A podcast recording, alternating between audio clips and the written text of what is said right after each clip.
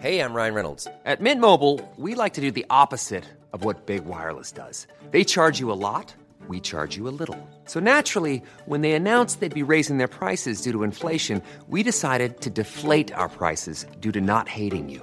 That's right. We're cutting the price of Mint Unlimited from $30 a month to just $15 a month. Give it a try at mintmobile.com slash switch. $45 upfront for three months plus taxes and fees. Promo rate for new customers for limited time. Unlimited more than 40 gigabytes per month. Slows. Full terms at mintmobile.com.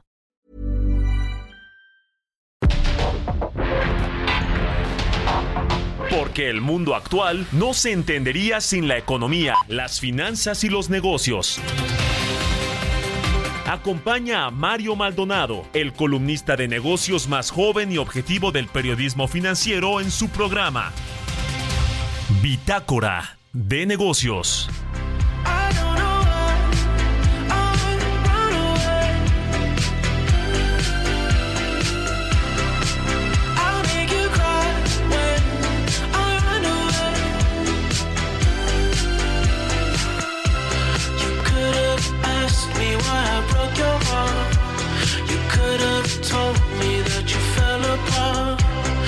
You walked past me like I wasn't there, and just pretended like you didn't care.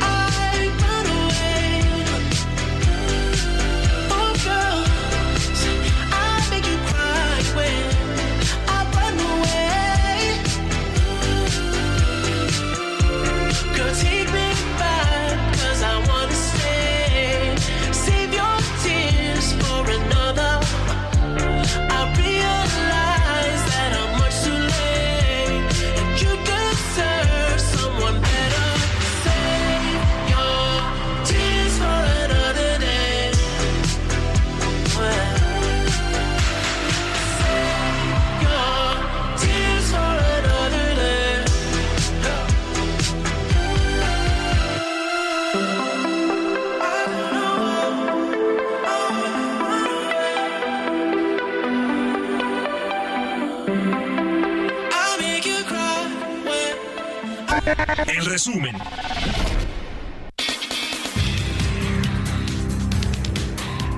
El Centro de Estudios Económicos del Sector Privado indicó que en México existe una descoordinación entre las políticas monetaria y fiscal en el combate contra una inflación que se mantiene elevada. A través de su análisis económico ejecutivo, el organismo asesor del Consejo Coordinador Empresarial detalló que mientras la política monetaria intenta disuadir el gasto, la fiscal lo alienta. El Instituto Mexicano de Ejecutivos de Finanzas consideró que al cierre del tercer trimestre el avance de la economía mexicana ha sido robusta, sólida y en expansión, con un Producto Interno Bruto 3.7% anual en los primeros seis meses. José Domingo Figueroa Palacios, presidente nacional del IMEF, apuntó que la actividad económica superó las expectativas y de 1% esperado, en la actualidad la economía podría expandirse a una tasa superior al 3%. La Alianza Nacional de Pequeños Comerciantes destacó que a lo largo del año se han registrado puntos de alto consumo que han golpeado los bolsillos de las familias mexicanas. Mediante un comunicado, la organización señaló que la continuidad de múltiples eventos ha provocado una racha consumista que se por encima de las limitaciones adquisitivas que pudieran existir. El monto de las remesas enviadas a México ascendió a 5.563 millones de dólares en agosto, anotando un crecimiento de 8.6% anual según datos del Banco de México. Sin embargo, en comparación con los 5.651 millones de dólares registrados en julio, los envíos cayeron 1.6%, su primer retroceso tras cuatro meses con avances continuos. La Suprema Corte de Justicia de la Nación ordenó al Senado designar a dos de los tres comisionados del Instituto Nacional de Transparencia, Acceso a la Información y Protección de Datos Personales que faltan, además que el organismo autónomo podrá sesionar con menos de cinco integrantes.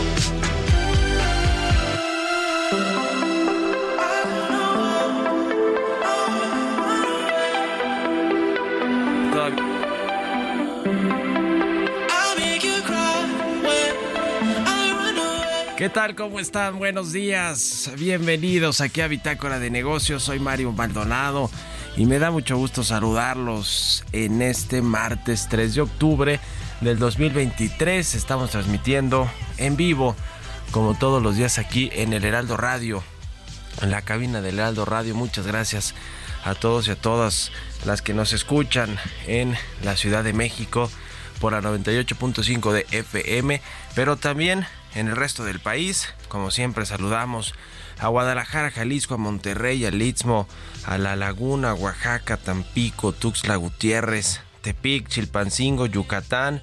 Nos escuchamos también en el sur de los Estados Unidos. Y ahora estamos muy contentos porque arrancamos además en el Heraldo Radio Altiplano con cobertura en Tlaxcala y en Puebla por la 96.5 de FM. Así que nos da mucho gusto poder estar también compartiendo estos eh, eh, este inicio del día con todos nuestros amigos y amigas de Tlaxcala y de Puebla. Y también ayer anduvieron en Acapulco precisamente inaugurando también las reuniones. Nuestro director Adrián Laris y Javier Solórzano quienes transmitieron desde allá por la 88.9 de FM así que en todos lados ya está el Heraldo Radio y nos da mucho gusto que, que nos acompañen, que nos escuchen y nos envíen sus comentarios desde todas las regiones, ciudades y estados de la República Mexicana. Muchas gracias. Y bueno, le entramos a los temas, a la información. Vamos a hablar con Roberto Aguilar en breve lo más importante que sucede en las bolsas y en los mercados financieros. Las bolsas tiemblan ante mayor preocupación por las tasas en Estados Unidos y anticipan más alzas antes de finalizar el año. La huelga automotriz también en Estados Unidos cumple ya 19 días, cada vez con posiciones más radicales de las uniones de trabajadores. Se actualizan los cálculos de pérdidas económicas y un tropezón mensual de las remesas en agosto, eh, aunque siguen siendo muy altas, continúan eh, perdiendo poder adquisitivo. ¿Por qué? Por la fortaleza del peso que aunque se está yendo ya un poquito para abajo, se está desinflando el superpeso, eh, pues sigue sigue alto, sigue fuerte el peso y esto pues en agosto, por lo menos en agosto más bien, pues eh, que todavía seguía un poquito más fuerte, eh, eso tuvo impacto en las remesas en México. Le vamos a entrar a esos temas con Roberto Aguilar, vamos a platicar también con Ernesto Farril. ¿Subirá la Reserva Federal la tasa hasta el 7%? Se pregunta y vamos a platicar de eso. ¿Cuál sería el escenario más probable de la política monetaria en los Estados Unidos que pues le tirará línea a lo que suceda en México con el Banco Central también en las últimas dos ediciones del año de política monetaria de tasas de interés? Vamos a hablar con Alfredo Cutiño de Moody's Analytics eh, que advierte de una desaceleración económica en el 2025. Imagínense entrando el primer gobierno, el primer año del nuevo gobierno del de la próxima administración, con, con todo lo que va a, suceder también en términos de eh, déficit fiscal, del endeudamiento con el que va a llegar el nuevo gobierno. Imagínense además una desaceleración económica que puede desembocar en crisis Vamos a platicar de eso con Alfredo Cutiño y también con Luis Adrián Muñiz de Vector Casa de Bolsa. Vamos a eh, pues hablar también de esta encuesta del Banco de México. Los especialistas descartan un recorte a la tasa de interés en 2023, aunque la Secretaría de Hacienda considera que va a haber una baja de eh, tasas el próximo año hasta 9%, del 11.25% hasta el 9% la tasa de referencia. es lo que está en el marco macroeconómico del paquete que entregaron a la Secretaría, que entregó la Secretaría de Hacienda a la Cámara de Diputados. Así que le vamos a entrar estos y otros temas hoy aquí en Bitácora de Negocios. Quédense con nosotros de aquí hasta las 7 de la mañana. Vámonos a otra cosa.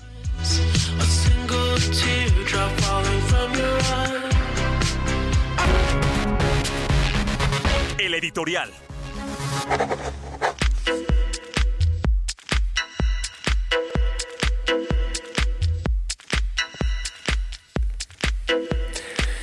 Bueno, pues eh, mientras todo esto sucede en temas económicos y financieros en México, el tema político está que arde también con las candidaturas y los nombres que están en la baraja para competir el próximo año, pues por muchos cargos, ¿no? Creo que son más de 20 mil cargos públicos los que se van a, votar el próximo año, eh, cargos de elección popular y que pues entre estos están las nueve gubernaturas, todo el Congreso Federal y por supuesto la Presidencia de la República, entre muchos, muchos otros.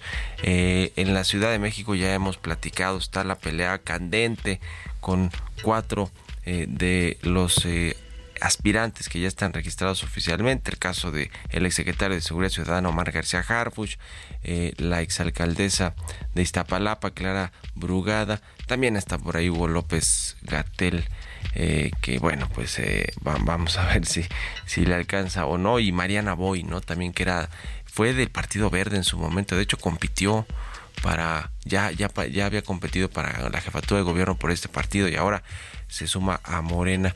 El asunto, digamos que va a quedar entre, entre Omar García Harfuch y Clara Brugada. Y si bien los ultras no quieren que sea el exsecretario de Seguridad Ciudadana el que llegue a esa posición de ser el candidato de Morena, porque lo ven como pues un advenedizo, ¿no? Vamos a decirlo así. Los ultras, los radicales de, Morena y de la 4T no toleran que alguien que consideran eh, pues ajeno al movimiento o, o advenedizo, de, creo que esa es la palabra, pues sea un posible gobernante de la capital, ¿no? Imagínate si, imagínese si Claudia Sheinbaum gana el próximo año, Omar García Harfuch va a ser el segundo pues eh, gobernante más poderoso, ¿no? Porque pues imagínese gobernar la Ciudad de México, pero parece que se le han ido acomodando las cosas, ¿eh? El presidente del observador lo ha defendido dos veces, el presidente de Morena, Mario Delgado, también. Eh, pues ha acusado campañas negras, temporada de buitres, noticias falsas. Lo mismo el presidente de Morena en la Ciudad de México, Sebastián Ramírez. Así que no parece que va a tener mayor problema a pesar de que los ultras no lo quieren dejar pasar. Y vaya que es importante lo que suceda en la capital política de México, que es la Ciudad de México, y que además, pues aquí está, es el centro financiero, ¿no? Es el centro económico en, muchos sentidos, aunque está ahí el Bajío, está Monterrey, está Jalisco, está Nuevo León, pero bueno, es, es centro neurálgico para todo lo financiero y lo económico en el país. ¿Ustedes qué opinan? Escríbanme en Twitter, arroba Mario Mal en la cuenta arroba Heraldo de México. Radar Económico. Y ya está con nosotros Ernesto Farril, como todos los martes. Mi querido Ernesto, buen día, ¿cómo te va? Muy buen día, Mario. Gusto saludarte. Va a subir la Reserva Federal la tasa hasta el 7%. ¿Cuál es el escenario más probable que están viendo ustedes? Buenos días. Muy buenos días. Bueno, pues resulta que el señor James Dimon, que es el presidente del banco de inversión más grande del mundo, JP Morgan, la semana pasada, después de conocer el comunicado de la Reserva Federal, eh, en el que pues expresa que puede haber más incrementos de tasas, pues dijo que no, no se descartaba un escenario con altas probabilidades de que la FED tenga que subir la tasa hasta el 7%. Bueno, así como está ese escenario como un extremo, pues hay otros que están pensando que ya la Reserva Federal no tiene que subir las tasas, que ya en el nivel de 5.50 de la tasa federales es más que suficiente. Eh, y hay otros escenarios intermedios, ¿no? Hay quien piensa que en noviembre va, sí va a haber un incremento de tasas de interés y que ese sería el último. En Bursa América estamos pensando que después del incremento de noviembre probablemente tenga que haber otro en el primer trimestre para llevar la tasa al 6 y que hasta ahí sería el último. Para nosotros, pues ese escenario es el más probable. Lo que está pasando en realidad es que economía de Estados Unidos sigue presentando signos de, de sobrecalentamiento. Por ejemplo, en lo que es el mercado laboral, pues Estados Unidos sigue en pleno empleo. Vamos a ver cómo sale la cifra el próximo viernes de creación de puestos de trabajo para el mes de septiembre. Pero el nivel de tasa de desempleo todavía muy por debajo del 4%, implica pleno empleo y los salarios están creciendo a más del doble de la meta de inflación, pues arriba del 4. El crecimiento del segundo trimestre fue del 2.1%, es decir, el PIB sigue todavía creciendo y pues no se descarta que siga habiendo crecimiento y presiones inflacionarias. Por un lado tienes a Arabia Saudita recortando la producción de crudo, eh, junto con los otros países del OPEP Plus, son 3 millones de barriles diarios que no están en el mercado, más lo de Irán, que tampoco está. Eh, tienes también todavía la cuestión de Rusia y Ucrania. Tienes ahora, eh, pues también anomalías en las cadenas de suministro por el lado de China, y con lo que está pasando ahí con la crisis eh, inmobiliaria, pues puede haber una desaceleración de la producción en China. Y pues tienes sobre todo, en lo que vemos en Bolsa América, un gasto fiscal exacerbado por parte del presidente Biden. El ejercicio fiscal eh, terminó el pasado sábado, 30 de septiembre, y para este nuevo ejercicio fiscal que toca pues el año de las elecciones, se Sí. prevé que el déficit supere el 7% del PIB y eso está generando presiones inflacionarias adicionales.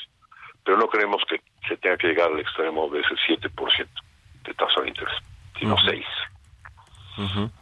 Y eso sin, contar también todos estos temas del cierre del, del gobierno y, y- y demás, ¿no? Que, que, bueno, generan su incertidumbre, además. Sí, sí, sí, ahorita le soltaron un- una lanita al gobierno de Biden para que pueda seguir funcionando unas semanas, pero no está arreglado del todo por, el lado de los republicanos que le autoricen todo lo que se pretende gastar. Ujú, Y el contexto político también con Donald Trump y los republicanos allí peleándose la candidatura y también si Joe Biden va a buscar la reelección, en fin, todo un asunto lo Así que es. sucede en los Estados Unidos. Estamos en contacto y platicando los temas, mi querido Ernesto, un abrazo y muy buenos días. Mario, igualmente un abrazo. Que estés muy bien. Es Ernesto Farri, le escribe todos los lunes en el financiero. Vámonos a otra cosa, son las 6.21. Economía y mercados. Roberto Aguilar ya está aquí en la cabina del Heraldo Radio. Mi querido Robert, ¿cómo te va? Buenos días. ¿Qué tal, Mario? Me da mucho gusto saludarte a ti y a todos nuestros amigos. Fíjate que se dio a conocer el dato de la inversión fija bruta en México, que en julio creció 0.5% respecto al mes previo, pero si lo medimos en términos anuales, hay un crecimiento de 29.1% sigue dando buenos resultados, aunque hay que reconocer que en términos desestacionalizados ya hubo una menor, un menor desempeño. También te comento que una creciente preocupación de tasas altas por un periodo más prolongado se apoderó de los mercados bursátiles que bajan, encabezados por las bolsas asiáticas que tocaron su menor nivel en el año. Ayer varios miembros de la Reserva Federal afirmaron que la política monetaria deberá seguir siendo restrictiva algún tiempo más, por lo que la inflación, hasta que la inflación vuelva al objetivo de 2%. E incluso, como comentaba Ernesto, creció el debate de más alzas en los siguientes meses. De hecho, este, los operadores de futuros en los fondos de la Reserva Federal están proyectando un 26% de probabilidad de un alza de tasas en noviembre y un 45% en diciembre. También te comento que el dólar alcanzaba nuevos máximos de 11 meses, acercando al yen a una posible zona de intervención después de que sólidos datos económicos estadounidenses, especialmente el sector manufacturero, reforzaran la opinión de que la Reserva Federal mantendrá las tasas al alza más tiempo de lo establecido. El euro y la libra esterlina también cotizaban en nuevos mínimos frente al dólar después de que una encuesta sobre los PMI de la zona euro mostrara que la demanda seguía contrayéndose fuertemente. También te comento que la huelga de trabajadores automotrices de Estados Unidos pues ya llegó a los 19 días y con posiciones más radicales por ambas partes que incluyen el despido de más trabajadores bajo el argumento de los efectos del paro. Las expectativas no son nada alentadoras, más con la amenaza de una revisión semanal para sumar nuevas plantas al paro. JP Morgan calcula que General Motors ha perdido 191 millones de dólares en beneficios operativos y Ford 145 millones en el trimestre y si bien son grandes sumas, no en el contexto de los resultados de estas empresas que están anticipando beneficios combinados antes de impuestos por hasta 26 mil millones de dólares para este año. Bueno, cosa que es lo que reclaman justamente los trabajadores. Te comento también que las remesas a México, una de las principales fuentes de divisas, ascendieron a 5.563 millones de dólares en agosto, ligeramente por debajo del mes anterior, cuando alcanzaron 5.651 millones de dólares, pero son 8.6% mayores al mismo mes de 2022. También te comento que la apreciación cambiaria y el nivel de inflación pues ya provoca que las remesas acumulen 10 meses consecutivos perdiendo valor adquisitivo. Y vaya situación que está viviendo el sector aéreo en México bueno, pues que ha caído con fuerza en los últimos días. Y esto, pues la combinación justamente de este esta empresa RTX que anunció que tendrá que retirar entre 600 y 700 de sus motores de los aviones Airbus, que tiene más de la mitad de la flota Volaris, que es la que más ha caído, pero también ha afectado a los grupos aeroportuarios como OMA, Gap y Azul, pero vaya que se han ajustado de una manera bastante fuerte. El tipo de cambio, Mario, cotizando en 17.73. Con eso ya tenemos una depreciación en lo que va de, este, de octubre de 1.9%. Buenísimo, gracias Roberto Aguilar y nos vemos a ratito en la televisión. Gracias Mario, muy buenos días. Roberto Aguilar, síganlo en Twitter, Roberto AH, vámonos a la pausa y ya volvemos con más aquí a Bitácora de Negocios. En un momento continuamos con la información más relevante del mundo financiero en Bitácora de Negocios con Mario Maldonado. Regresamos.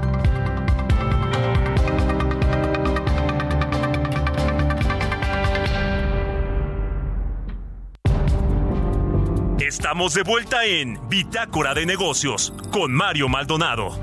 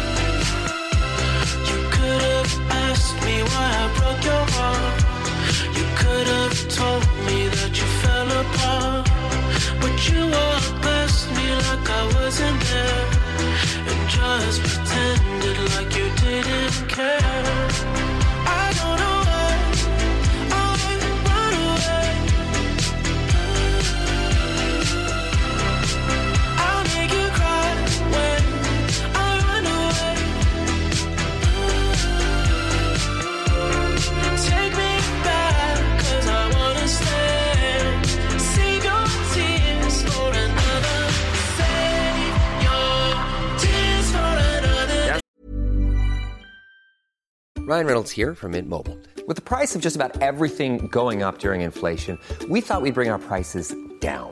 So to help us, we brought in a reverse auctioneer, which is apparently a thing.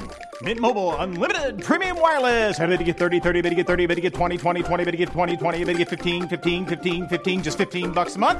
So, Give it a try at mintmobile.com slash switch. $45 upfront for three months plus taxes and fees. Promo rate for new customers for limited time. Unlimited more than 40 gigabytes per month. Slows. Full terms at mintmobile.com. Estamos de regreso aquí en Bitácora de Negocios, 6 de la mañana con 31 minutos, tiempo del centro de México. Y regresamos con un poquito de música como arrancamos el programa y después regresamos del corte para ponernos de buenas, alegrarnos la mañana. ¿Por qué no? Hoy estamos escuchando a The Weeknd, este canadiense que estuvo presentándose aquí en, en la Ciudad de México y en Monterrey estos días en Monterrey el 26 de septiembre y luego en la capital en el 29, el 29 y 30 y ahora va a Guadalajara el 25 de octubre. Esta canción que escuchamos de fondo se llama Save Your Tears de The Weeknd y es de sus canciones más famosas. Oiga, le platicaba hace rato sobre el tema electoral y la efervescencia que hay por los aspirantes y las candidaturas. Le hablé del caso de la Ciudad de México, pero también a nivel federal pues eh, están las dos candidatas virtuales, que es Xochitl Galvez y Claudia Sheinbaum. Eh, Xochitl Galvez, que la verdad parece que se ha venido, ha perdido tracción, para no decir que se ha venido desinflando. Al parecer no tienen los mejores asesores o no le están dando la asesoría correcta para pues eh, seguir en sus giras, en sus recorridos por el país. Ha tropezado con algunas cuestiones como el caso de la tesis. Hay una persecución también claramente, o hubo, del gobierno federal con respecto a sus bienes y a todo lo que tiene que ver con las empresas familiares de Xochitl Galvez. Eh, pero bueno, desde los debates, eh, eh, pues eh, trastabilló ahí en varios asuntos que no le favorecieron a Xochitl Galvez. Los debates internos del Frente Amplio por México, que el proceso interno en sí mismo fue un problema, sin, sin duda alguna, para la oposición. Y bueno, pues lo, lo asesora Arnes, ¿se acuerda de este funcionario que era el City Manager, el director general de Administración Delegacional de la Miguel Hidalgo, bueno, pues es de los que le habla al oído, lo mismo que Carlos Mandujano, que es eh, una, un asesor eh, político que tiene una agencia que se llama Cuarto de Guerra, también Aldo Campuzano de México Elige, Pico Covarrubias, mercadólogo de panistas y de pristas. Bueno, parece que eh, entre los cuatro asesores de Xochitl Gálvez no se hace uno, o por lo menos no uno confiable para pues para dirigir los caminos de Xochitl Gálvez y lo cierto es que pues ha quedado muy lejos, ¿no? En las encuestas de Claudia Sheinbaum, la virtual candidata de Morena y del oficialismo de la 4T. Y además, recientemente, eh, bueno, hoy más bien, se publica una encuesta de la consultora Covarrubias y Asociados que coloca a la ex jefa de gobierno de la Ciudad de México como como pues la gran favorita, y cuando digo gran favorita es porque ya era la favorita, ¿no? Para suceder al presidente López Obrador, pero según esta encuesta trae 50 puntos arriba de Xochitl Galvez eh, en, en, pues estas tendencias previo a la eh, pues previo a que se registren oficialmente como precandidatas que esto será en noviembre. Y bueno pues 50 puntos suena como muchísimo no o, o, casi que inalcanzable. Fíjese trae 64% Claudia Sheinbaum según esta encuesta de Covarrubias y Xochitl Galvez apenas alcanzaría un 17% están también por ahí Samuel García de Movimiento Ciudadano, 13%, y, eh, y, y, y, no sabe 6%. Así que bueno, pues así más o menos las cosas. ¿eh? Todavía falta tiempo, pero este tema político electoral eh, muy avanzado, muy adelantado, pues ya vemos cómo están las tendencias. Hoy parece imparable ese tema de Claudia Sheinbaum como el, la sucesora del presidente López Obrador. Las cosas pueden cambiar, pero pues ahí están los datos de esta encuesta, le decía, de Covarrubias. 6 con 35 minutos, vámonos con el segundo resumen de noticias. Tras casi cuatro años y medio al frente de la Procuraduría Federal del Consumidor, Ricardo Sheffield presentó su renuncia el pasado lunes 25 de septiembre con el fin de buscar la candidatura al gobierno de Guanajuato, estado del que es originario, por lo que dejará su cargo el próximo 4 de octubre. Así lo confirmó este lunes el presidente Andrés Manuel López Obrador. Durante la segunda mitad del 2023, la confianza empresarial registra vaivenes manifestando la resiliencia de la economía mexicana, pero también con síntomas de resquebrajamiento. De acuerdo con datos desestacionalizados de la encuesta mensual de opinión empresarial, el indicador de confianza empresarial general se ubicó en 56.45 puntos en septiembre pasado. El secretario de Turismo Miguel Torruco resaltó que la Organización Mundial del Turismo ubicó a México en la sexta posición mundial de países con mayor número de proyectos de inversión extranjera directa turística entre 2018 y 2022. Asimismo, posicionó a México en el primer lugar en la llegada de turistas internacionales de América Latina, con 38.33 millones de turistas. En 2024, Aeroméxico inaugurará 17 rutas partiendo desde 7 aeropuertos de México y utilizará los más de 50 aviones nuevos que incorporó a su flota en los dos últimos años. Esta expansión beneficiará a los clientes e impulsará las opciones de viaje en el mercado transfronterizo que ofrece el acuerdo de colaboración conjunta de Aeroméxico y Delta. Entrevista.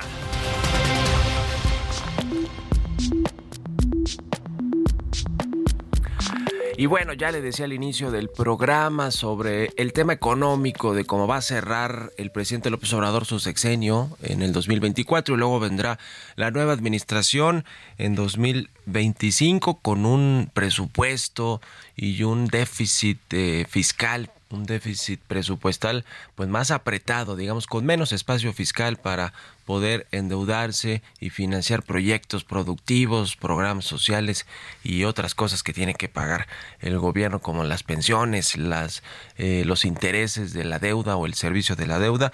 Y además de todo, pues la economía global va a ir a va a, tender a desacelerarse.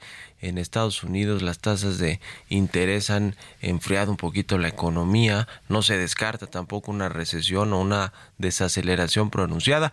Y es el caso de México y eh, Moody's Analytics hizo ya un análisis sobre este panorama para nuestro país y vamos a platicar precisamente con Alfredo Cutiño, director de análisis económico para Latinoamérica de Moody's Analytics. ¿Cómo estás, Alfredo? Buenos días. Buenos días, Mario. Es un gusto estar contigo. Igualmente, pues a ver, ¿cómo estamos actualmente? ¿Cómo está el panorama económico global, el de Estados Unidos, que es nuestro principal socio comercial? Y aterrizamos en México para el cierre de sexenio y el arranque de la próxima administración. Por supuesto, la economía global continúa perdiendo fortaleza, particularmente las economías europeas, en donde algunas están ya cerca de crecimiento cero, algunas están moviendo hacia terreno eh, negativo, no toda Europa, pero bueno, hay un proceso generalizado de pérdida de fortaleza económica en aquel continente. En el caso de los Estados Unidos, a pesar de que todavía la economía y el mercado laboral continúan funcionando eh, con cierto ritmo, también se alcanza a ver que hay una moderación en el crecimiento económico, hay una moderación en la generación de puestos eh, de trabajos, eh, la inflación continúa alta y eso continúa eh, restringiendo el poder adquisitivo de los consumidores. Entonces vemos que hay diversos factores que están guiando a la economía de los Estados Unidos hacia un terreno de mayor eh, moderación y esto esta moderación se espera que continúe todavía a lo largo del 2024 en donde pues prácticamente el consenso del mercado incluyéndonos nosotros estamos esperando un crecimiento menor para el próximo año con respecto al crecimiento con que va a terminar la economía estadounidense en el 20 eh, 23. Entonces estamos viendo un panorama global de moderación de la actividad económica que por supuesto afecta a todo el mundo, ¿verdad? Incluso la economía china se está viendo que pues el crecimiento se está estancando en un 5%, que bueno, ya lo quisiéramos en México crecer siquiera al 4 5%, ¿verdad? Sí, pero, bueno, la economía china no doble dígito o, o, cerca del doble dígito y pues ya 5% para ellos es, pues no quiero decir crisis, pero sí alerta, ¿no? De, de, una desaceleración económica. Efectivamente, a pesar del 5%, pues es un crecimiento menor a lo que se traía en décadas anteriores. Y luego tenemos el problema del sector inmobiliario en, China, que también se está convirtiendo en un lastre muy importante para la actividad económica. Y bueno, pues eso va a afectar de manera más importante a las economías de mercados emergentes, prácticamente las latinoamericanas, algunas del este de Europa, algunas asiáticas, y bueno, pues ahí tenemos a México también que depende altamente del ciclo económico de los Estados Unidos, y si Estados Unidos se desacelera, pues las exportaciones mexicanas hacia el mercado estadounidense se van a desacelerar y eso consecuentemente va a introducir una nueva restricción al desempeño económico de México. ¿Qué otros eh, temas importantes, además de la desaceleración económica global, de la política monetaria, de tasas de interés altas que van a tardar tiempo en bajar para eh, fomentar el crecimiento económico de nueva cuenta? ¿Qué, otros eh, problemas, nubarrones, alertas ves en el escenario global para México, Alfredo? Bueno, para el caso de la economía de estadounidense particularmente y algunas economías eh, europeas tenemos el alza en el precio del petróleo.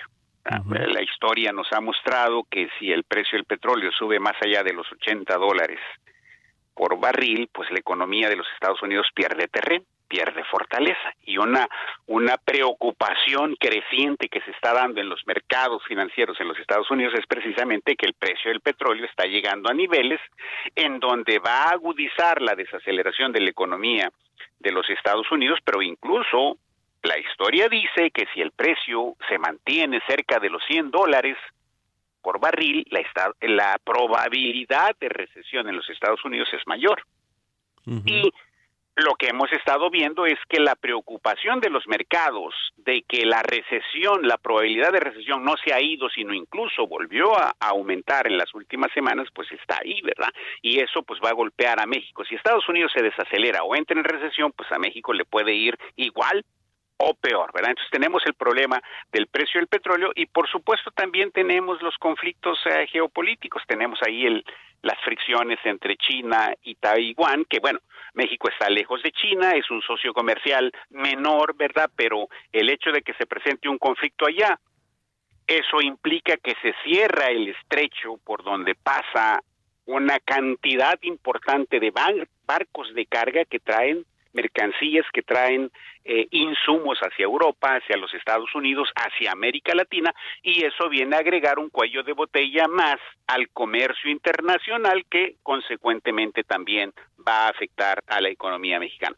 Y el último de, de, orden interno, pues tenemos el ciclo político que se va a aparecer. Nosotros estamos seguros que no hay razones para pensar que ya desapareció, como decimos en nuestro análisis. Afortunadamente, la economía mexicana ha logrado escaparse de la maldición de las crisis de fin de sexenio. Desde el 2000, de hecho desde el inicio de este siglo, esas crisis de fin de sexenio parecen haberse quedado ya en el en el sótano, ¿verdad? Y pero no ha logrado escapar de las desaceleraciones de fin de sexenio que, que se extienden hacia el inicio del siguiente sexenio.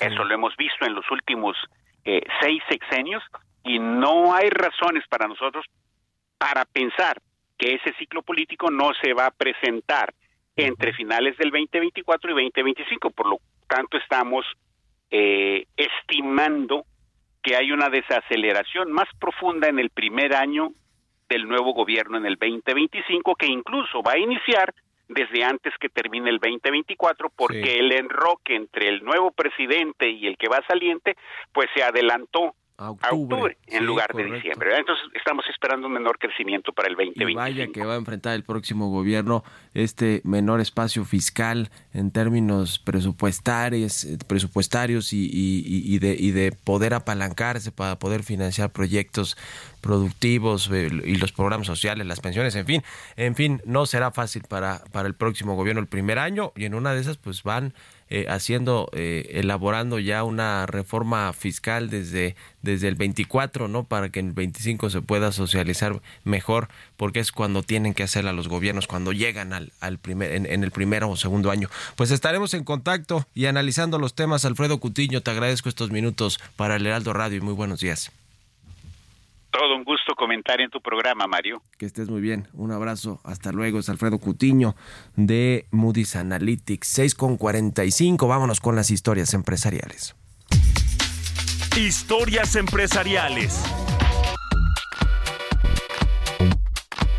El presidente Andrés Manuel López Obrador dijo que el próximo 1 de septiembre va a inaugurar el aeropuerto internacional de Tulum de diciembre, perdón, de septiembre ya pasó, de diciembre, casi que con el tren Maya, ¿no? Porque el tren Maya creo que lo va a inaugurar el 31 o algo, casi que el, el año nuevo, no sé, pero, pero en diciembre, en diciembre está planeado inaugurar el tren Maya este proyecto que vaya que ha costado dinero y trabajo eh, construir todos estos eh, estas fases del tren Maya, pero también el aeropuerto de Tulum que va a ser administrado por el ejército mexicano.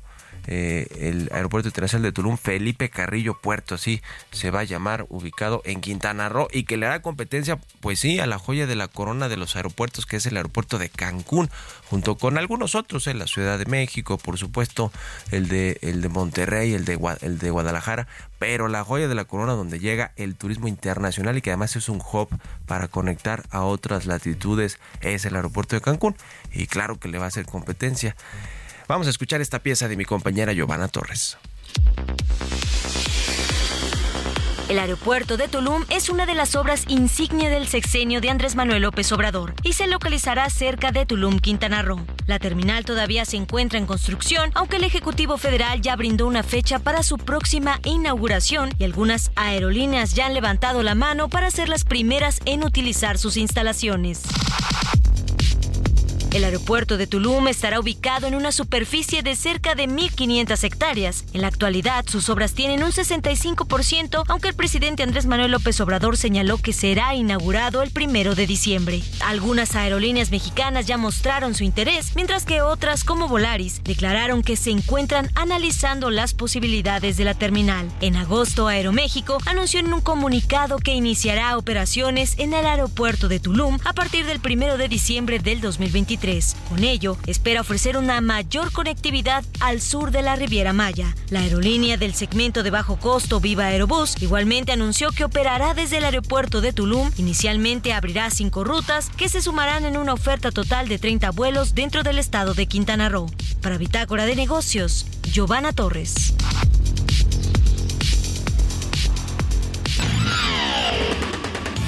Mario Maldonado en Bitácora de negocios.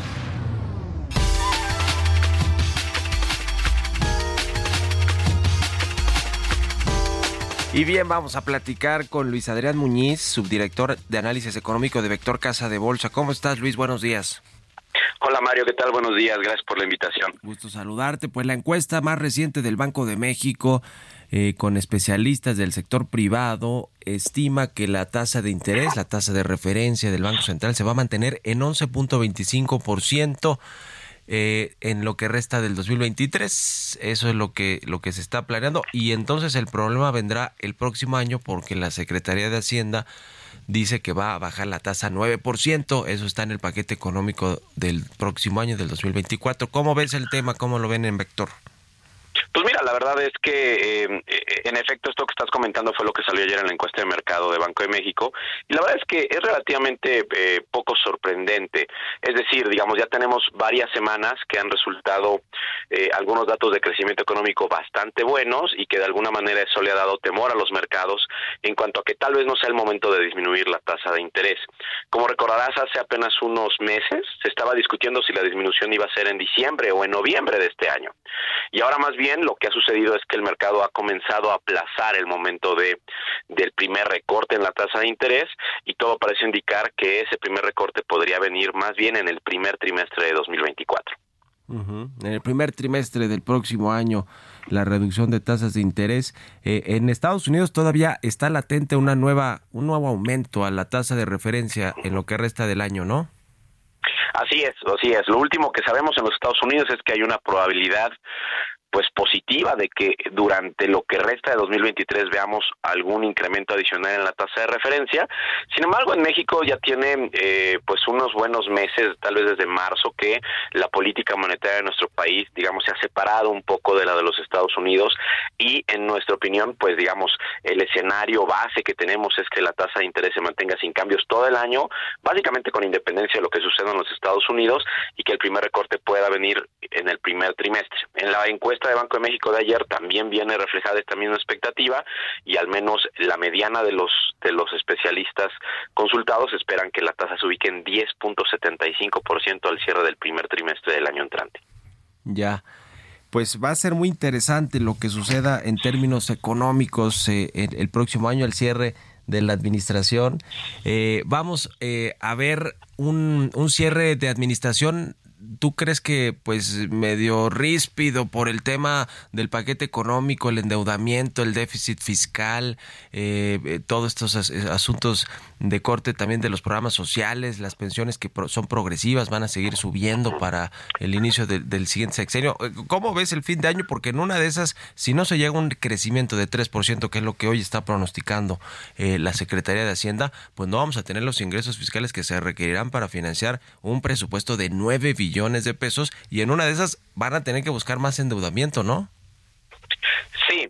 Eh, mira, yo creo que el paquete económico para el año entrante tiene sus puntos eh, debatibles, particularmente el tema del déficit público, particularmente ese tema, ¿no? El, la deuda, digamos, sí se incrementa un poco en el margen, sigue abajo de 50, que es un, umbral que todo mundo eh, lo considera muy relevante, pero el tema del déficit es lo que puede estar preocupando.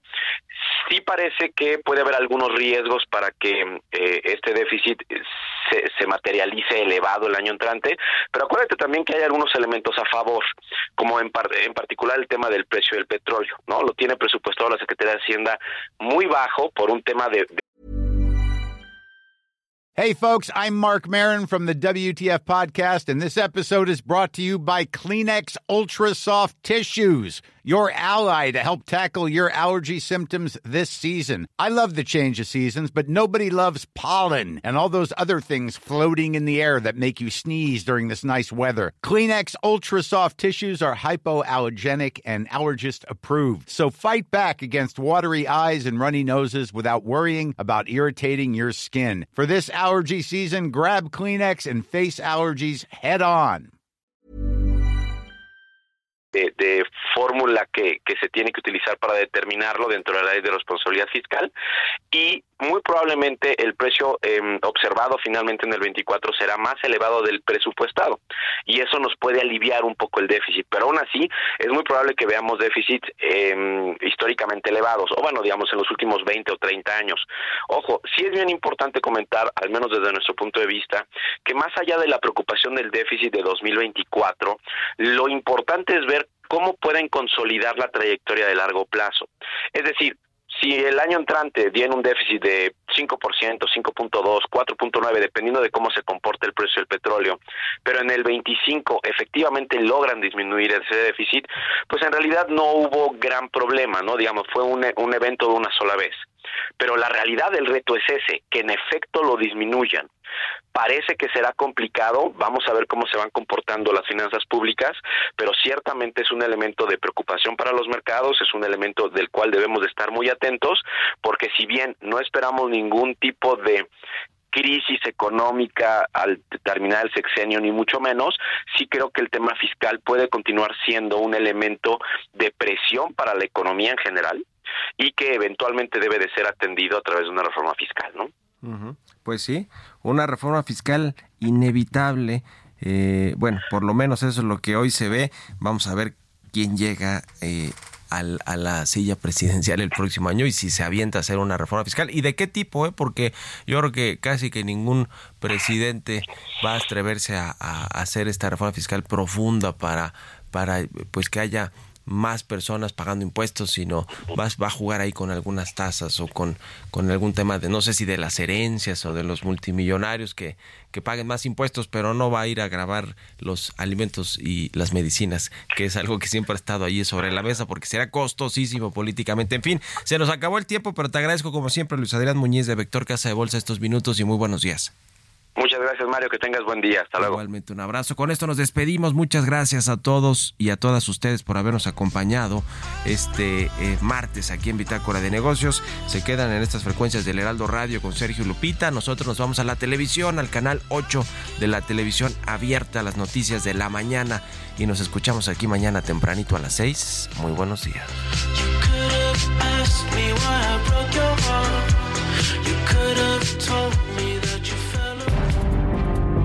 Esto fue Bitácora de Negocios con Mario Maldonado.